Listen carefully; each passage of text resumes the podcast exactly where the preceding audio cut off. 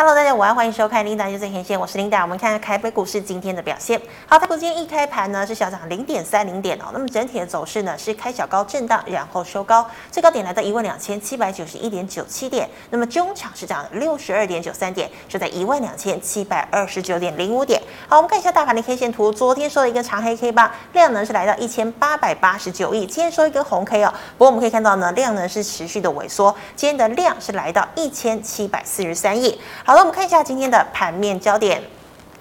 美国呢进入了超级财报周哦，那么许多企业的财报表现呢，真的都是优于预期，所以呢，美股续涨哦，道琼呢是再涨了三百三十七点，纳指呢弹了二点二五个百分点，费半则是劲扬了二点二六个百分点。那我们看到台股哦，昨天呢台积联发科重挫，好限空令发威，那么今天两档双双反弹，那么在跌升金融股全面走高，好货柜三雄跌幅收敛，以及金管会可能继全面禁空令之下，加权指数呢盘。中一度反弹百余点，好，盘面最为强势为连续涨升的板卡族群哦，那么电子族群像是 IP 股仍然是重跌区，联电以及 ABF 三雄今天股价则是大跌哦，那么瓶盖、电动车、网通、记忆体等股价也遇震乏力，好，船产呢相对抗跌，那么虽然大盘并没有再破低，但多头呢仍然是缺乏信心哦，所以成交量才会萎缩到一千七百多亿。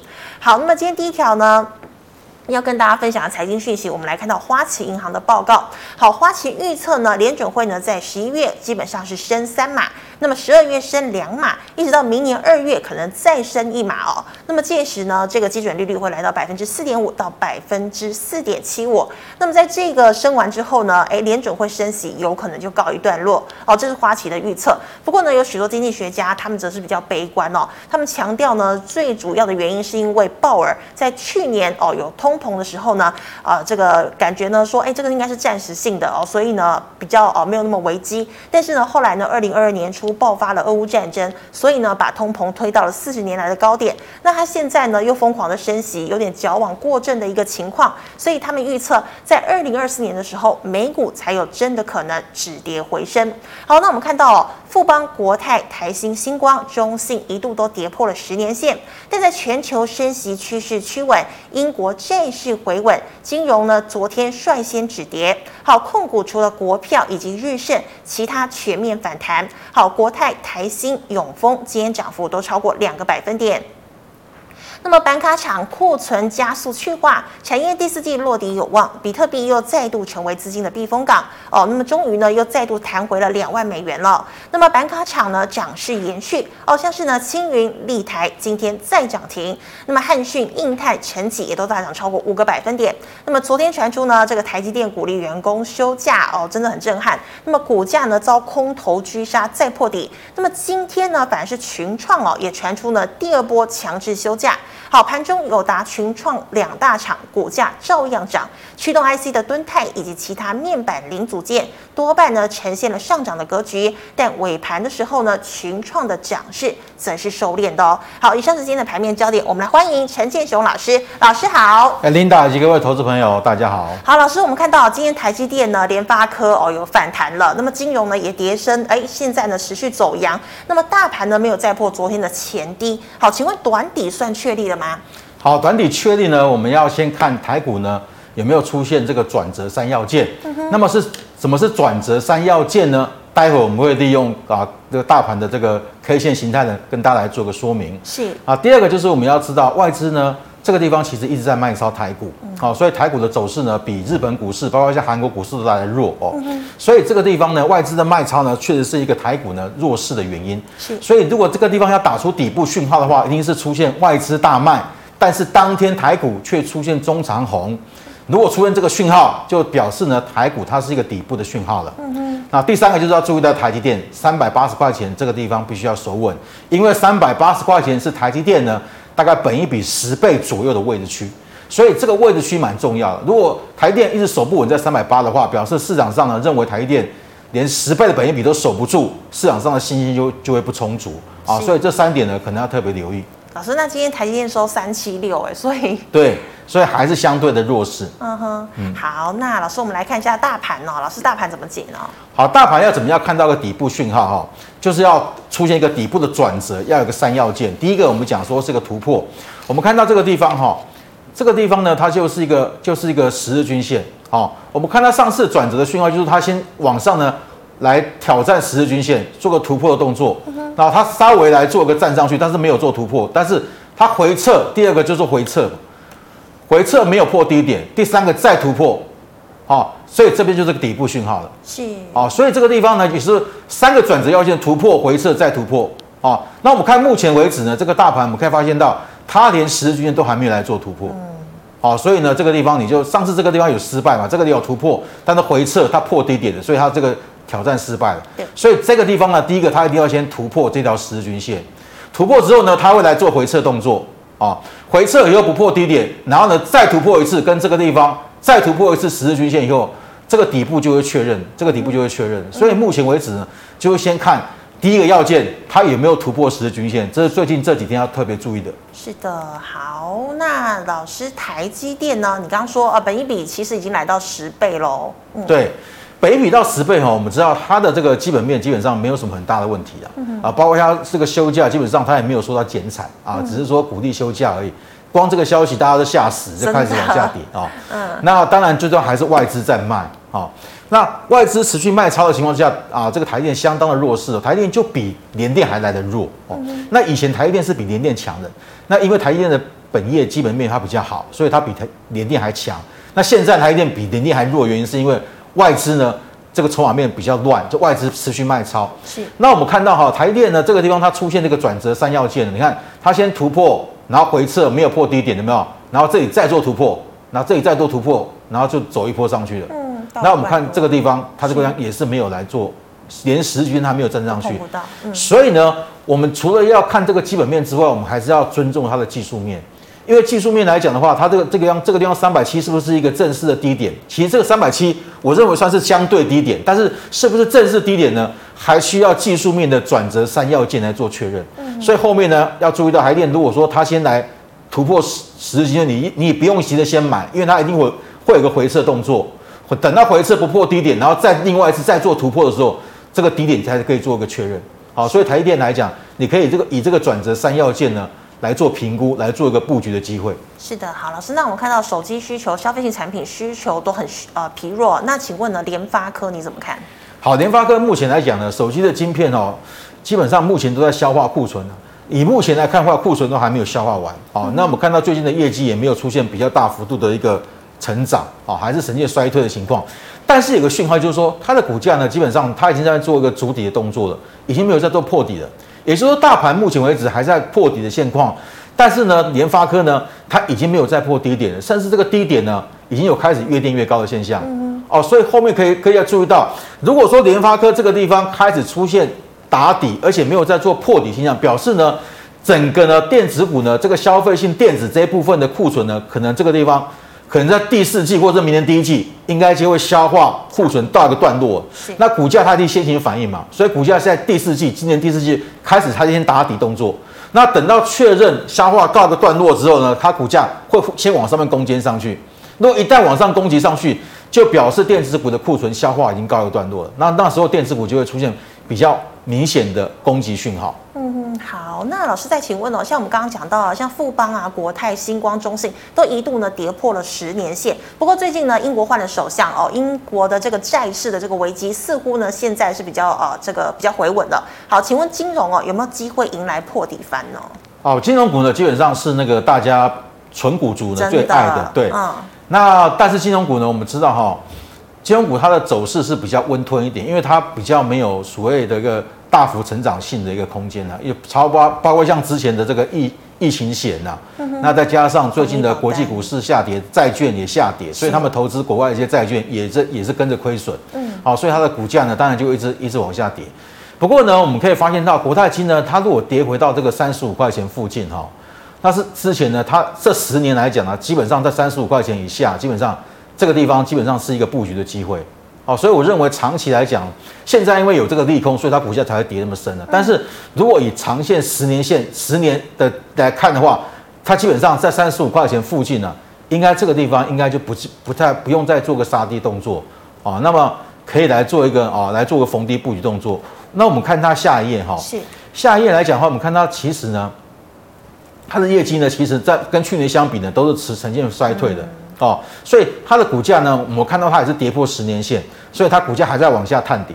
那但是呢，因为呢，它本业呢，今年上半年还是可以赚三块四毛钱，也就是说，它今年可能还是可以赚到五块钱左右。所以以目前的股价来看的话，本益比其实都在十倍以下，都在七倍八倍左右，所以我认为都不算高啦。如果说如果说三十五块钱来讲的话，大概本益比只剩下七倍啊，那我认为应该也是相对低档区的。所以，如果是纯股族的话，对最近的金融股应该会开始有点感感兴趣的啊。所以我认为，那，金融股呢，确实在这一波比较弱势的情况之下呢，它往下跌。那你也是可以按照我刚才跟大家讲的，你可以用日线的转折三讯号去做个布局。它的月线虽然是往下跌，往下跌，但是日线一旦出现转折三讯号的时候，你就可以来做进场布局动作，所以你不用想说我们去买到那个最低点，但是呢，到低点附近的时候，我们去观察它有没有出现转折讯号，一旦出现了，我们就进场布局。那老师，我请问哦，像是他们寿险啊，这国泰富邦都是呃寿险跟银行并立嘛，那他如果说呃债市亏了那么多钱，那他虽然有 EPS，那他明年还是会有机会配发股息嘛？明年配发股息可能要看一下公司派的决定，但但是可能明年没有赚那么多钱的啊、哦。哦，所以可能你看他去年，你看去年就赚十块钱嘛，是，你看他今年上半年赚三块，所以今年不可能比去年赚的多了，嗯，所以这个明年配息可能会配的会没有像今年这么好，这么对，老师，那富邦呢？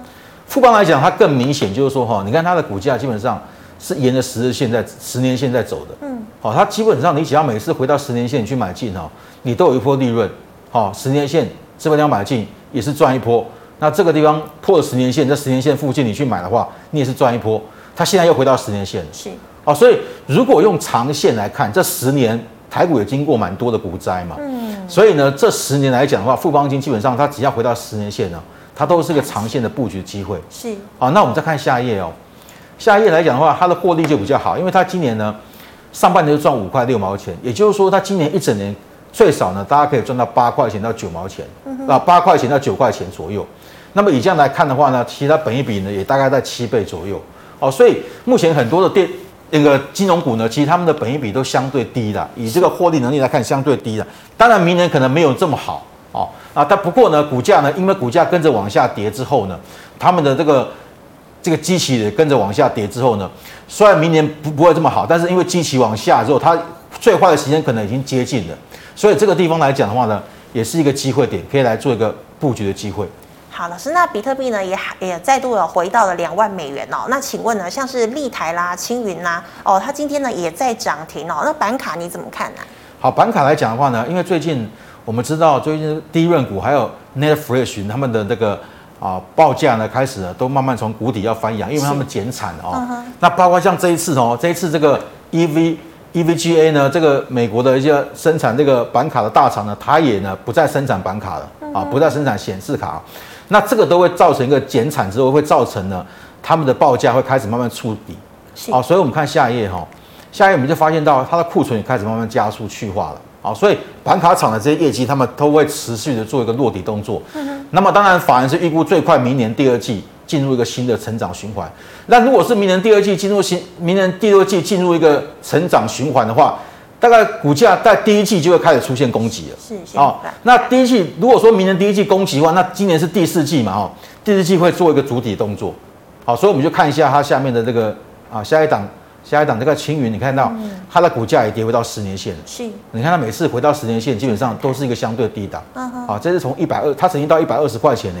好，这么高的价位，现在跌到跌回到十年线，跌到剩三十三块钱。好，所以它今天今天它为什么涨停？当然除了有这个利多消息之外，还有包括说它的股价真的也跌回到长期的一个支撑点。好，是。那我们再看下一档板卡的立立台也是一样哈，它虽然没有到十年线，但是它已经接近到十年线了。啊，它接近到十年线了，也是股价呢也是到这个地方开始先做个反弹。它上次呢？回到十年线的位置呢，在一百零五年这个地方，一百零六年它也是涨，这个是月线嘛，所以这个大概涨一倍啊，啊，这个地方也是回到十年线，这个地方大概涨了大概至少五倍左右，嗯，哦，那现在又接近到十年线附近了，所以这个地方就会发现到有一些个股哈，虽然大盘没有跌到十年线哈，但是呢，已经有一些个股呢，他们都已经跌到十年线。那我讲哦，跌到十年线不见得说一定就是买点，但是它如果跌到十年线，又搭配这个族群有这个利多消息的话，啊，或者是利空有出尽的话，那是这个族群其实就可以来做个布局动作。老老师，那跌到十年线的时候，它开始反弹，我可以跟进追吗？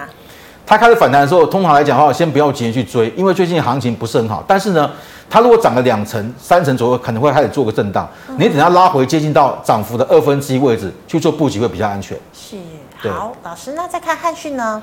汉讯呢也是跌回到十年线。嗯，你看这个地方来讲的话呢，它上次跌到十年线，在这个位置，在一百零六年这个地方哦，这个地方这个价钱大概五六块钱吧，它涨到四百二十块钱。是，然后这里呢又跌回一百零一百零。八年这个地方，哈，一百零九年这个地方，这个地方也是跌回到十年线，又涨了好几倍上去，那这里又回来了。嗯哼，好，所以呢，基本上哈，像这样子的股票，刚才我们讲板卡，它的这个它的这个啊利基点已经开始慢慢出现了，那么搭配它股价跌升回到十年线以后，基本上就会有表现。是，所以我们看它日线哈，这个是月线，我们看它日线，它这个地方已经开始有出现一波上挤上攻了，也就是它的股价呢，已经领先大盘先触底了。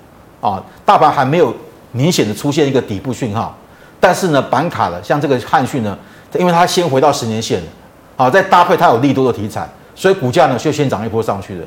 像这种个股的话，因为它这个短线上哈遇到这个前波压力，可能会稍微震荡一下，但是呢，我们刚才有讲哦，从这个地方涨到这个地方，如果它这几天拉回回撤二分之一的位置，基本上变成一个布局的机会点，因为这里呢，它曾经出现一个破底翻嘛。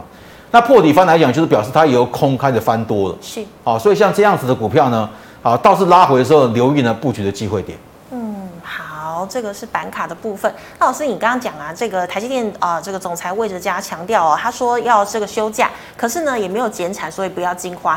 但是呢，这个哎群创呢，他是说第二波希望大家也休假。好，面板呢，其实呢，这个友达群创也涨了一波了。好，请问呢，你觉得哪一家面板厂可以买？好，面板厂的话，我们看到哈，因为这个面板厂，全球面板厂都在减产嘛，嗯、那上次我们有提到哈，他们除了减产之外，而且他们的股价也回到十年线，嗯，好，所以他们的股价基本上都在近期来讲都开始来做一个上涨啊。那我们来看一下下一页哈，你看这个友达是不是回到十年线？是，嗯。它是回到十年线这个位置去，它已经先开始有，它上个上个月就已经先涨一波了。对，啊、哦，那现在这个月呢又开始往上面涨啊，所以像这样子的股票，其实呢，我们都发现到，当一个族群它回到十年线时候，时候其实它已经告诉你，长期的买点已经到了。那就像我们刚才所说的，它如果又搭配它这个利基点，或搭配这个利多消息之后，股价呢就自然会先涨一波上去啊、哦。嗯、那而且会领先大盘先触底。我们再看下一页。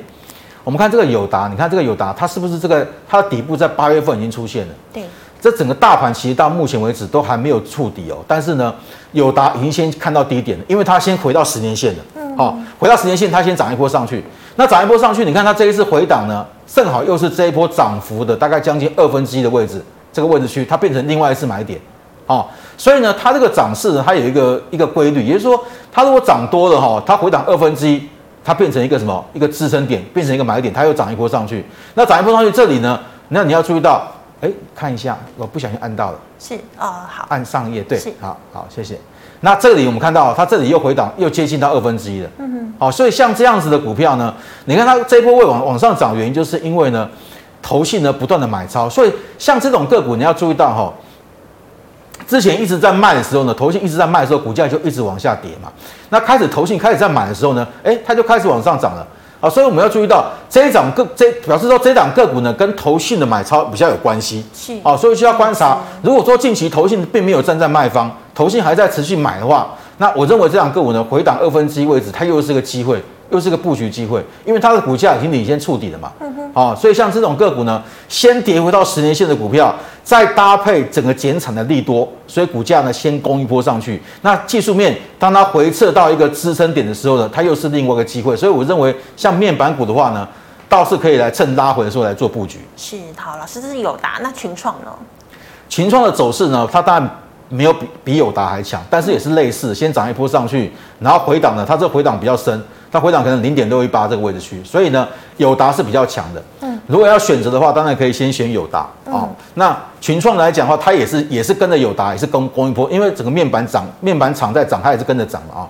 那近期拉回的过程里面呢，也是一样哈，这个也是领先见底的，因为大盘目前位置大概在这这个位置区的，那它往上面拉升上去，也是投信把它拉上去的。嗯、所以其实最近投信在布局的方向哈，就跟我刚才跟大家讲的方向大概是一致的，就是他们会选择第一个。股价呢跌不到十年线附近的。第二个呢，就是呢一些减产的一些概念股，有些利多消息的已经开始开始呢慢慢浮现的。像这种呢，因为只要一减产呢，他们的报价呢就会开始从谷底翻扬上去，所以最坏的时间可能就是在今年第四季左右，到明年第一季或明年第二季开始，他们的报价就会开始从谷底开始翻扬啊。但是股价一定会先反应，所以呢，他们股价会在第四季这个地方先做个扩底的动作。那明年第一季当这个。啊，他们的报价开始从谷底翻扬上去的时候，股价就会更更明显的往上面涨啊。所以近期来讲，大盘在这边震荡拉回的过程里面，像这种个股领先见底的股票，倒是也也是可以趁它拉回接近二分之一的位置来做一个逢低布局的动作。好，老师，面板呢似乎要走出阴霾了，但是呢，晶圆代工如果呢它反弹，我是不是就要减码？晶圆代工来讲的话呢，这个地方可能要注意是联电，因为台积电目前。比较不能用基本面去看，因为台积电是外资的关系的，外资提款机啊，所以台积电就比较可惜在这个地方。其实台积电的业绩真的比较好。嗯，那联电来讲的话呢，它目前的这个价位呢，那目前大概在三十五块钱这种低档区，它已经先涨两成上去了。是，好，那所以我认为呢，这一次拉回接近到三十七块钱附近，也是一个机会。所以呢，晶圆代工来讲的话，可能要先避开外资持续卖超的。卖超这个台积电啊，对于联电来讲的话，我们认为三十五到三十七附近应该是相对低档区的，是个留意机会。是的，好，那么以上是老师回答类股的问题，观众朋友其他类股问题记得扫一下陈建雄老师的 LINE，老师们回答赖社群的问题哦。第一档啊，五三零九的系统电，好，系统电的时候做那个车用电子的哦，那其实这家公司呢，它它的获利还算不错，还蛮稳健的哦。嗯但是股价呢，我们还是要尊重一下它的这个啊，它的一个技术面哈。也就是说，你看它上次呢，有这边跌到这个低点，跌到这个前波低点这附近呢，先做个反弹，啊，反弹上去，为什么这里会掉下来呢？因为这个反弹它正好到这个颈线压力区了，嗯，所以这个地方是四十块三毛钱，所以这个压力会比较重一点。如果说这一档个股呢，它要摆脱这个区间格局的话，它一定要先突破四十块三毛钱的。如果这个四十块三毛钱没有过去的话，基本上来讲。它就会在四十三点、四十点三跟三十五块钱这个地方做一个区间震荡，是啊，所以如果你手上有持这种这种个这档个股的话，基本上三十五块五这个低点没有破，我认为都可以续抱。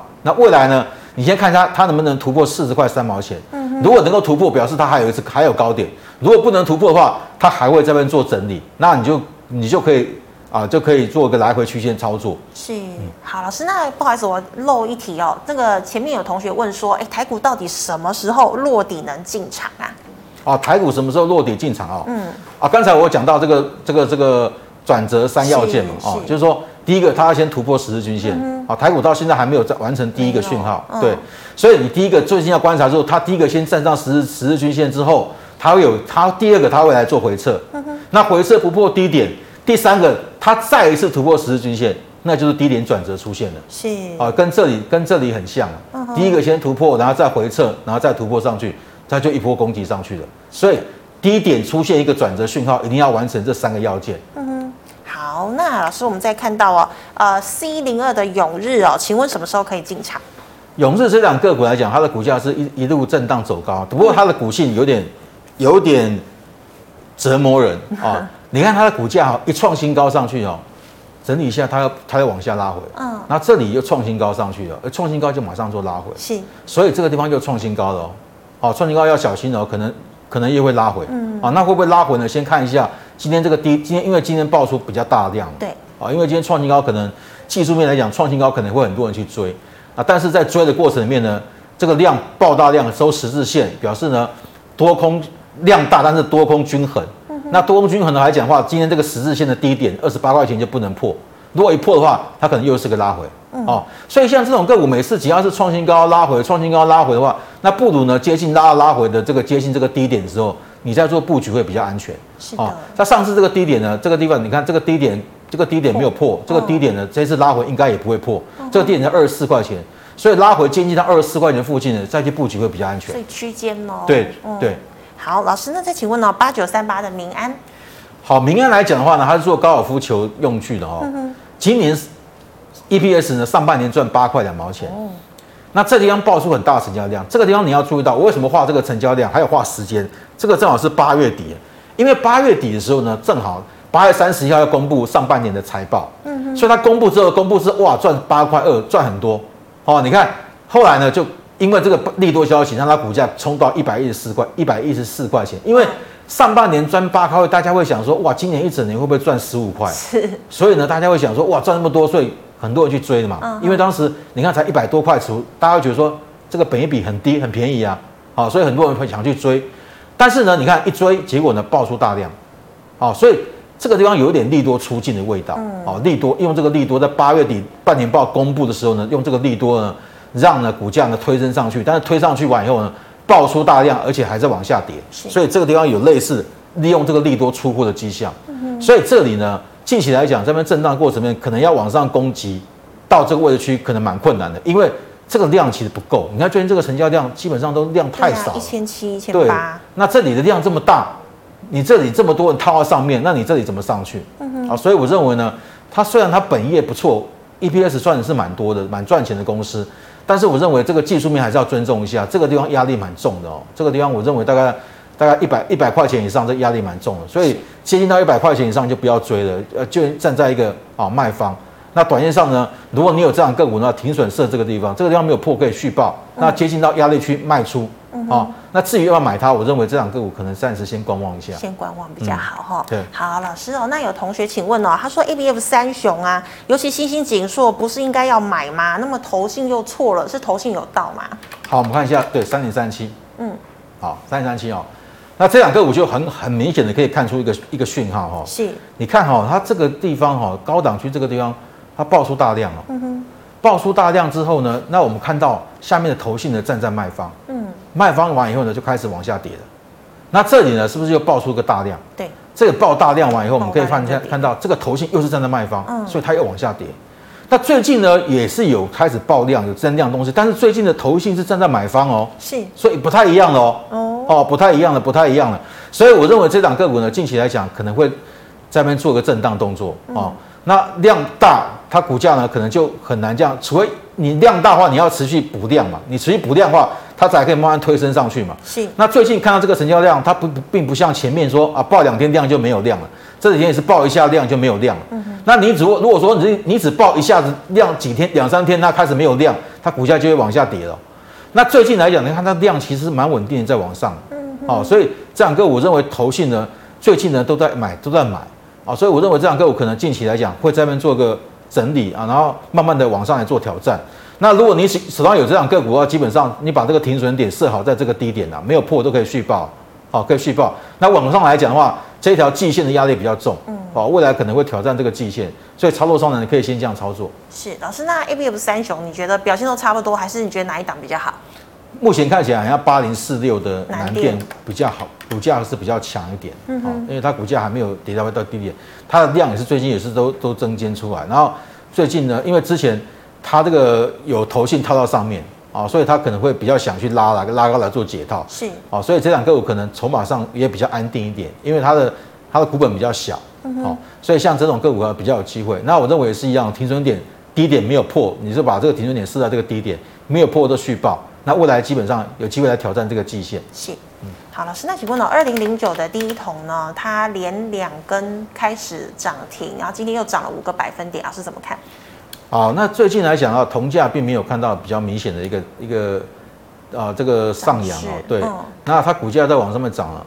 筹码面有关系啊，它是往上涨呢，那外资呢是站在卖方的啊，并没有出现强烈的买超，所以我认为这档个股来讲的话，目前就是以筹码跟这个这个技术面呢来做个操作哦，是，它是这样强势跳空上攻来讲的话，而且直接突破季线，对，表示呢这个季线呢之前这个季线是没办法过去的啊，碰到季线就往下打，那这一次突破季线的。变成它这个压力呢，已经变成支撑了。是，所以我认为这条季线呢，近近期来讲的话，它如果拉回没有破季线的话，这一档个股呢多单是可以续抱的。嗯，啊，表示呢它技术面还是强势的啊。嗯、那操作上来讲的话呢，那当然这种比较陡、比较陡的啊，当然是短线上的强弱看五日线了。嗯，那中期来去看这个季线，季线没有破哇，可以续抱。嗯是的，好，老师，那以上是老师回答个股的问题。观众朋友，其他个股问题记得扫一下陈清泉老师的 LINE。老师，我们回答 YouTube 问题哦。第一档哦，这个三一四一的金红后市怎么看？可以再加码摊平吗？呃，金红来讲的话，可能要先观察一下哦。我上次记得我在节目上有讲说，金红原本是帮元泰做这个电子标签的驱动驱动嘛，对不对？是驱动 IC。驱动 IC，结果呢？人家元泰把它卖掉，人家把晶宏的持股卖掉了，那所以它股价就一路往下跌。所以他们两个不能在一起看的嘛？对，他们两个现在已经不能一起看了，嗯、已经有脱离了。就是元泰以前都下单给那个晶宏帮他做，但是晶宏现在元泰已经没有，元泰本来要入主晶宏了，抢抢几席这个董座，但是呢，金鸿人家不想不想给元泰这样子，对，不想给他，所以表现的比较强势嘛，所以元泰干脆把他持股都卖掉了。哦那卖掉完以后，你看它的股价就一路往下跌，已经一路往下跌。所以呢，虽然它本业不错，但是大家会担心说，你现在没有，以后没有接到元元泰的单，以后不给你的话，那你又要接谁的单？嗯，大家会开始担心，所以它股价其实会弱势这个原因。嗯、那这个地方爆出个大量，你看这个地方爆大，嗯、这个爆量哦，在卖，这个地方卖卖卖的压，这个有有出货的迹象，有主力出货的迹象。是啊，所以呢，我认为这两个股呢，现在。又又往下快要破底了，所以我认为这两个股相对弱势啊，你至少还是要等到我们刚才跟大家讲的转折上讯号，嗯，一定要先突破十日均线，然后回撤没有破底，然后再做突破，表示确认以后才可以去买进，否则近期来讲的话，先暂时不要去做一个啊承接的动作，因为这个地方如果说这点守不住的话，可能它又一一破底又出现长黑了啊，所以要留意这种快破底的股票，反而要反而要稍微啊再停看听一下。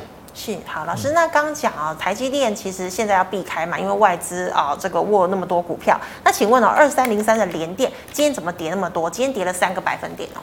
好，联电来讲的话呢，我们可以发现哈，联电呢这里来讲，它这里曾经出现技术面曾经有出现破底，最低到三十五块钱哦。嗯。那三十五块钱来讲的话呢，我们我们就讲过，它今年大概赚六块半左右。明年 EPS 大概可以赚到，再怎么差大概也可以赚到五块钱。是，那五块钱来讲，本益比是剩下七倍。对，五。对，剩七倍，其实相、嗯、相当的低的啦啊、哦，所以它股价从三十五块钱这个地方先来做突破，然后来回撤，有没有？又做突破了啊、哦，所以它股价这个地方已经可以说确认这边在在做主底动作了。是，啊、哦，那。它跟台积电不一样，因为台积电连十日线都没有过啊，它已经过十日线，而且它做主底动作。像这种主底动作呢，刚才我们有提到哈，那这两个股呢，因为外资也没有站在卖方，外资最近都站在买方啊，所以它股价呢会比台积电还来来得强。那我认为这两个股呢，因为本益比也相对低的，然后明年获利还算不错，嗯那基本上来讲的话，我认为接近到三十七块钱，前波低点三十五块钱这个附近，应该有蛮强的支撑。逢低来讲的话呢，可以来做啊布局的动作，这两个股就不用做杀低动作了。嗯因为它这一次呢也是先来到季线，来到季线的压力，所以所以它先做拉回的，哦，现在先做拉回，但是呢，这个低点区三十五块钱这个附近呢，应该先做，已经有一个做一个确认动作，所以我认为这两个股是不用做杀低的。是的，好，老师，请问六五三二的瑞云，好，瑞云来讲的话，哦，它的股价目前来看哦，因为它的成交量算是比较少的，所以两三百张，两三两三百张的股股票呢，基本上。就比较难去用基本面去评估了，应该都是用技术面跟筹码面来做看看待啊。那这里呢，它往上拉升的过程面呢，它这个地方量爆的蛮大的，而且这个地方量又爆的蛮大的，所以这里呢，类似也类似一个双头的形态。是。那目前来讲，它守稳在这个季线上面嘛，所以它还不算盘，还不算一个头部形态，还不算成型哦。啊，只能说它这个地方已经涨多以后，开始进入一个横盘整理。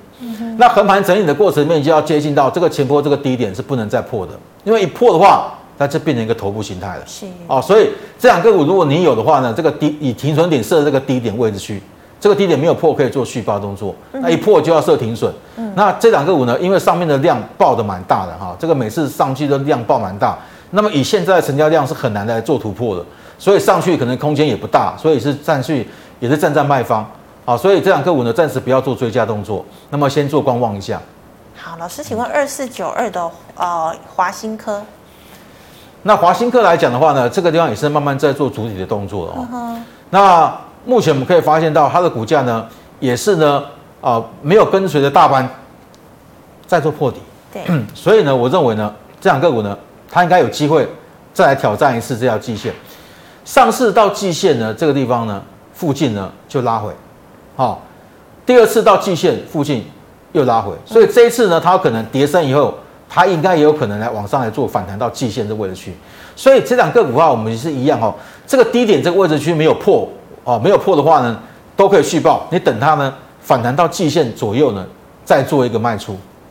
老师，它是交加的股票吗？对。那它会不会有做涨行情？通常到年底都会有了。年底。对，通常年底都会有一波。好，那老师再请问哦，六二零五的新全，哎，全新，对不起。哦，全新哈，嗯，全新来讲的话呢，其实它的股价呢是相对强势的哦，哦，它是这一波是先涨一波上去，然后开始做震荡，震荡完以后呢，这边接近到前波高点，这边大量蛮大成交量，它没办法过去，然后又杀下来，嗯，那最近来讲的话，因为最近的强势股哦都会出现补跌现象，是，所以呢，大家也不敢说哦，像这种个股那么强再创新高，大家也不敢追，嗯、所以呢，它就顺势先做个拉回。但是拉回呢，我们可以发现到哈，拉回基本上这个盘整区的这个低点曾经有做跌破过一次，但是隔天马上拉上去，所以这个是假跌破。所以我认为这两个股呢，近期来讲，这个位置区大概在七十三块、七十三块左右哦，这个支撑蛮强的。是哦，所以我认为这两个股呢，接近到这个位置区，基本上它它应该就是这个支撑的买点啊。那目前来看的话呢，这边做个震荡往上涨，我可能压力比较重，所以不用去做追价。那近期来讲，如果接近到的位置区，再做布局动作，也是区间嘛。对、哦，好，那老师，请问快塞哦，一七六零的宝林富锦，好，宝林富锦呢，也是也是在那边做横盘整理啊、嗯哦。那最近看到法人，其实这投信法人买的蛮多的。那如果是以这个宝林富锦它的技术面来看的话哦，其实呢，它算相对抗跌的，因为很多股票涨上去完以后都出现补跌嘛，它它其实它算相对抗跌的。嗯、那但是有一个讯号就是说哈。哦它上次回到季线区是一个买点，然后拉上去一波，然后回到季线这个地方又是一个买点，又拉上去一波。但是这一次呢，很像跌破季线，所以可能要留意，也就是说这几天如果它没办法再站回到季线的话，可能会弱势的话，它可能会出现补跌，好，可能要小心一点。好，所以这档个股呢，观察这这几天观察这个季线，这条季线哦，我们按一下那个空白键，嗯，季线位置位价位区在这个地方，嗯哼，一百三十八块嘛，对不对？是。对，如果说一百三十八块钱，它还是没办法站回去的话，那可能要留意，它可能会出现补跌。那最后最后的停损点要设在这个位置区，这个低点，哦，啊，这个低点是不能再破的，因为一破，这个形态就出来了，这个头部形态就出来了。老师，那它如果站上季线，那是不是有假跌破？对，如果站上季线就假跌破，嗯、表示这两个股呢，它是假象啊，弱势的假象，然后让人家把它卖掉。嗯、所以季线很重要，因为季线它上次都没有，它都没有破过，这是往上涨都没有破过嘛。嗯、那在这一破，那当然会引发市场上的疑虑。对，所以你要赶快站回去季线，那表示这两个股呢，它还没有转弱。嗯，哦，那当然我们讲说这个前波这个低点是蛮重要的，这个低点如果一破，这形态就会完成。就会出现补跌。是的，好，老师，请问八九九六的高利呢？高利呢？这个这一段涨上去是市场上，我记得报纸上写很多利多，嗯、真的。对对，利多把利多把它冲上去的哦。嗯。冲上去以后爆出大量，那表示有人用利多爆量在出货。嗯。哦，所以股价呢才会一路往下杀。那这档个股来讲的话呢，那做那个氢燃料电池嘛，哦，嗯，它算是一个未来具有一个题材性的一个一档股票。但是呢，因为它的题材基本上都见报了，那也看到它的它的技术它的股价呢曾经涨到一百四左右，也都彻底的反映说，哎，它未来的这个业绩成长度。所以像这种个股来讲的话，目前来看，啊，我建为建议这种个股涨多的股票不要再追了，啊，而且这这个涨多用利多来爆量，啊，这个地方爆量，而且往下杀，这个地方很明显，很多人看到这个利多消息去追的，是啊，用这个技术面突破前波高点，做一个假突破，然后真拉回。哦，所以像这种个股来讲，我建议呢，啊，反弹站在卖方，那目前比较大压力大概在十日均线附近，好，在一百一十五块钱左右，一百一十五块钱到一一百一十块钱压力比较重，那我建议这两个股可以换股操作。老师，那报纸啊常常是有利多利空，那像这些东西我们是要忽略吗？还是说有时候准，有时候不准？呃，利多来讲的话呢，通常利多如果说它用利多这样子涨上去，但是它把那个利多的点把它跌破，而且出现爆量的时候，基本上我们就要注意是不是利多出货了。是，对，是。好，老师最后一档哦，也是这个驱动 IC 四九六一的天域。好，这档个股呢，我们看到哈，其实驱动 IC 最近没有什么利多，但是股价呢在低档区呢有投信在买，所以它股价先涨一波上去。那这里也是遇到这个季线哦，所以它就是很像。攻不过去，但是拉回，我们可以发现，它拉回这个大量这根长红的低点还没有破哦，嗯、所以这里有机会打出两个底，然后甚至这里打出个底部上攻哦。是，所以我认为这档个股来讲的话，基本上这一根长红棒的低点，你把风险控制在这个地方。嗯，这个长红棒的低点没有破，我建议可以做续报，表示这档个股呢，它目前是拉回是量缩的啊，所以筹码还没有乱掉啊，所以这档个股我建议呢，这一根长红棒的低点没有破续报，那未来应该还有一次高点。是，它有机会站上季线吗？像这种个股就有机会站上季线。嗯哼，嗯，好，非常谢谢老师精彩的解析。好，观众朋友们，如果呢你还有其他的问题哦，记得扫一下陈老师的 LINE，老师 LINE 是小老鼠 W O 八八八。老师请问 YouTube 直播时间？呃，两点二十分。两点二十分，好，请观众们持续锁定哦。那么最后呢，喜欢我节目内容的朋友，欢迎在脸书、YouTube 上按赞、分享、及订阅。感谢你的收看，明天见了，拜拜。